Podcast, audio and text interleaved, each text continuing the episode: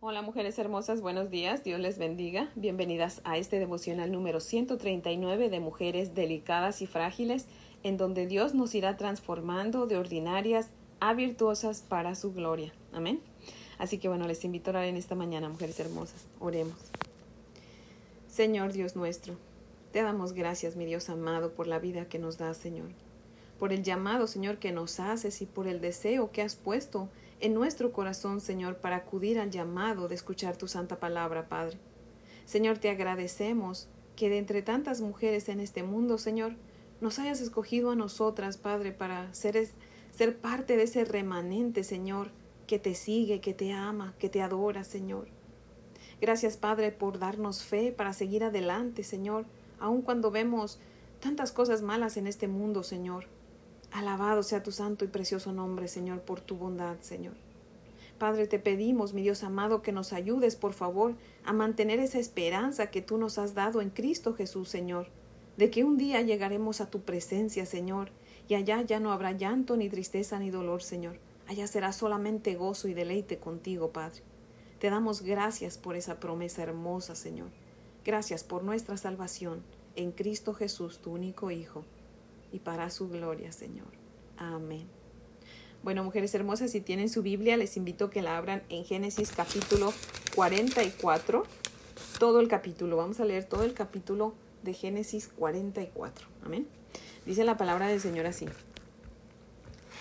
Mandó José al mayordomo de su casa diciendo, llena de alimento los costales de estos varones, cuanto puedan llevar, y pone el dinero de cada uno en la boca de su costal y pondrás mi copa, la copa de plata, en la boca del costal del menor, con el dinero de su trigo.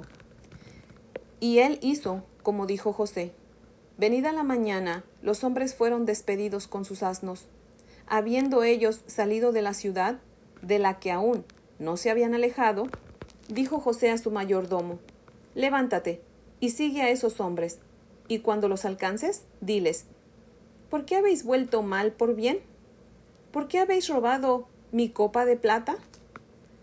¿No es esta en la que bebe mi señor y por la que suele adivinar?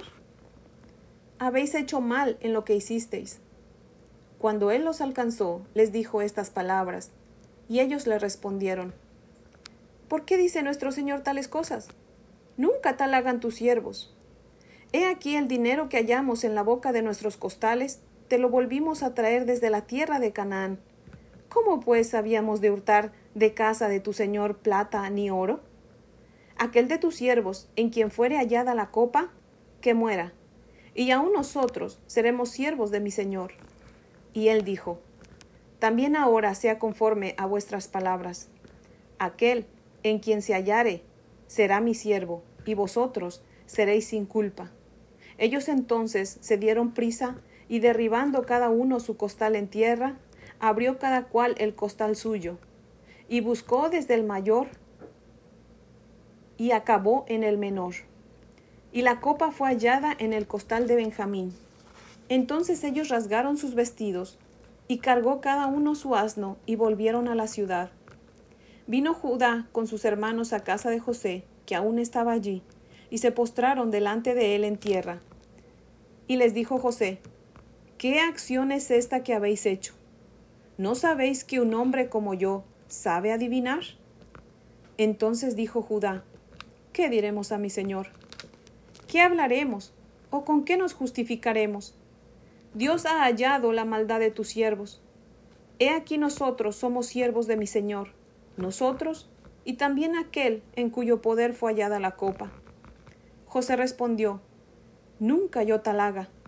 El varón en cuyo poder fue hallada la copa él será mi siervo. Vosotros, id en paz a vuestro padre. Entonces Judá se acercó a él y dijo, Ay, Señor mío, te ruego que me permitas que hable tu siervo una palabra en oídos de mi Señor, y no se encienda tu enojo contra tu siervo, pues tú eres como Faraón. Mi Señor preguntó a sus siervos diciendo, ¿Tenéis padre o hermano? Y nosotros respondimos a mi Señor, tenemos un padre anciano y un hermano joven, pequeño aún, que le nació en su vejez. Y un hermano suyo murió, y él solo quedó de los hijos de su madre, y su padre lo ama. Y tú dijiste a tus siervos, Traédmelo, y pondré mis ojos sobre él. Y nosotros dijimos a mi señor, El joven no puede dejar a su padre, porque si lo dejare, su padre morirá. Y dijiste a tus siervos, Si vuestro hermano menor no desciende con vosotros, no veréis más mi rostro. Aconteció pues que cuando llegamos a mi padre, tu siervo, le contamos las palabras de mi señor, y dijo nuestro padre, Volved a compraos un poco de alimento. Y nosotros respondimos, No podemos ir. Si nuestro hermano va con nosotros, iremos, porque no podemos ver el rostro del varón si no está con nosotros nuestro hermano menor. Entonces tu siervo mi padre nos dijo, Vosotros sabéis que dos hijos me dio a luz mi mujer, y el uno salió de mi presencia, y pienso de cierto que fue despedazado, y hasta ahora no lo he visto. Y si tomáis también a éste de delante de mí, y le acontece algún desastre, haréis descender mis canas con dolor al Seol. Ahora pues, cuando vuelva yo a tu siervo mi padre, si el joven no va conmigo, como su vida está ligada a la vida de él, sucederá que cuando no vea al joven, morirá, y tus siervos harán descender las canas de tu siervo nuestro padre con dolor al Seol. Como tu siervo salió por fiador del joven con mi padre, diciendo, Si no te lo vuelvo a traer, entonces seré culpable ante mi padre para siempre. Te ruego, por tanto, que quede ahora tu siervo en lugar del joven por siervo de mi señor, y que el joven vaya con sus hermanos, porque ¿cómo volveré yo a mi padre sin el joven? No podré, por no ver el mal que sobrevendrá a mi padre. Amén. Hasta ahí leímos. Amén. Les voy a leer el comentario de Matthew Henry, que cita lo siguiente. Dice, José probó lo que sentían sus hermanos hacia Benjamín. Si hubieran, si hubieran envidiado y odiado al otro hijo de Raquel como lo habían odiado a él, y si hubieran tenido la misma falta de sentimientos hacia su padre Jacob como antes, ahora lo hubieran demostrado cuando se halló la copa en poder de Benjamín, ellos hubieran usado eso como pretexto para dejarlo como esclavo. Pero no podemos juzgar lo que son ahora los hombres por lo que fueron antes, ni tampoco se puede prever lo que harán por lo que antes hicieron. El mayordomo los acusó de ingratos. Pagar mal por bien, de necedad por llevarse su copa de uso diario, que pronto debía ser echada en falta y se buscaría con diligencia pues así puede leerse. ¿No es esta en la que bebe mi Señor, porque tiene un afecto particular por ella y que la buscaría a cabalidad? ¿O por dejarla negligentemente en la mesa de ustedes, él iba a probar si ustedes eran o no hombres honestos? Ellos se arrojan en la misericordia de José y reconocen la justicia de Dios pensando quizás en el daño que antes le hicieron a José, por lo cual pensaron que Dios estaba ahora castigándolos. Hasta en las aflicciones en que creemos perdón, sí, hasta en las aflicciones en que creemos que los hombres nos hacen daño, debemos aceptar que Dios es justo y descubre nuestro pecado. Si José hubiera sido por completo ajeno a la familia, como lo, supo, como lo suponía Judá, no hubieran obrado sobre él sus poderosos razonamientos. Pero Jacob ni Benjamín necesitaban su intercesor ante José, porque él los amaba. La fiel adhesión de Judá a Benjamín, ahora en su angustia, fue recompensada tiempo después cuando la tribu de Benjamín se quedó con Judá y las otras tribus le abandonaron. El apóstol observa cuando discurre sobre la mediación de Cristo que nuestro Señor vino de Judá en Hebreos 7:14, y que no solo intercedió por los transgresores, sino que hizo, se hizo fiador de ellos, testificando eso su tierno interés por su Padre y por sus hermanos. Jesús, el gran antitipo de José, se humilla y prueba ser su pueblo, aun después que ellos saborearon algo de su amorosa bondad. Él les él les, él hacer el hacerles recordar sus pecados para que puedan ejercitarse y mostrar arrepentimiento y sentir cuánto deben a su misericordia. Fin de la cita. En el verso 5, el siervo de José, aconsejado por José mismo, ¿verdad? Le dice a los hermanos de José, esta copa que ustedes han robado no solamente es la copa en la que bebe mi Señor, sino que también es la copa que usa para adivinar. En repetidas ocasiones he escuchado predicaciones en donde el predicador dice que, que sí, que José usaba una copa para adivinar. Pero ahora que estamos estudiando eh, versículo por versículo, por así decirlo, como se supone que sea, ¿verdad? Ahora sí que en orden, toda la Biblia, pues estamos viendo que no es verdad. Si nosotros solamente leemos, mujeres hermosas, eh, un versículo o los uno que otro versículo y no leemos, o a lo mejor leemos todo el capítulo, pero no leemos toda la historia para poder estar en contexto, ¿verdad? Es probable, muy probable que interpretemos mal el versículo. Así que tengamos mucho cuidado de no creernos siempre todo lo que escuchamos. Les aconsejo que seamos mejor como aquellos hermanos de Berea que están en Hechos capítulo 17 versos 10 y 11, a donde dice que los de Berea escudriñaban cada día las escrituras para ver si estas cosas que el apóstol Pablo les predicaba eran ciertas. Así que cuando escuchemos una predicación, les aconsejo que leamos todo, leamos llegando a casa, eh, leamos todo, toda la historia para ver si, si lo que el pastor dijo, el predicador dijo, eso es lo correcto, lo que dice la palabra de Dios, ¿verdad? Porque si no podemos caer eh, en una mentira, mal no, no intencionalmente, ¿verdad? Porque igual el pastor a lo mejor no, no se preparó mucho, ¿verdad? Entonces no quiere decir que es un mal pastor, simplemente no estudió bien, pero, o, no, o el predicador de, de su iglesia, ¿verdad? No se preparó bien, pero nosotras, pues les digo, ahora sí les vuelvo a repetir, ¿verdad? Seamos como los debería y escudriñemos lo que aprendemos. Aún ni de mí se confíen porque yo no soy perfecta, ¿ok? Nuestro único perfecto es Jesucristo, amén. Nadie en esta tierra es perfecta o perfecto. Y si esperamos a que nos predique alguien perfecto, ¿sabe? ¿Cuándo nos van a predicar? Nunca, porque somos gente imperfecta. Solo Cristo es perfecto. Amén. Pero por eso yo siempre les, les animo, por favor, lean la Biblia en orden, de Génesis hasta Apocalipsis. Leanla toda, porque si no leemos toda la Biblia vamos a caer en engaño bien fácilmente.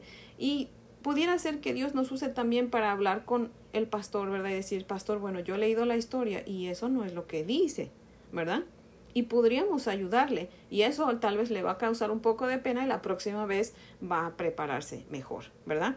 Así y siempre hacerlo con amor, mujeres hermosas, porque también el hecho de que nosotros si sabemos la verdad, pues no quiere decir que por eso vamos a sentirnos más que el pastor, ¿verdad? No, él es nuestro líder, le debemos respeto, pero con respeto y con amor podemos decirle, pastor, eso no no está correcto, ¿verdad? Igual la otra vez sí le dije a un pastor, ¿verdad? Que no, eso era de otra historia, era de, de Judas, que decía que algo dijo de Judas y yo con la escritura le dije, bueno, usted dice eso, pero la escritura dice esto. Obviamente él no estaba predicando en la iglesia, estábamos teniendo un estudio en la casa y pues ahí yo, ahora sí que con mucho cariño le dije, bueno, pastor, usted dice esto, pero la Biblia dice esto y se lo enseñé. Él estaba como un poco apenado, pero me, me dijo, este, oh, le voy a, voy a dar, voy a darle otra estudiada, hermana. Yo le dije, sí, está bien, tranquilo.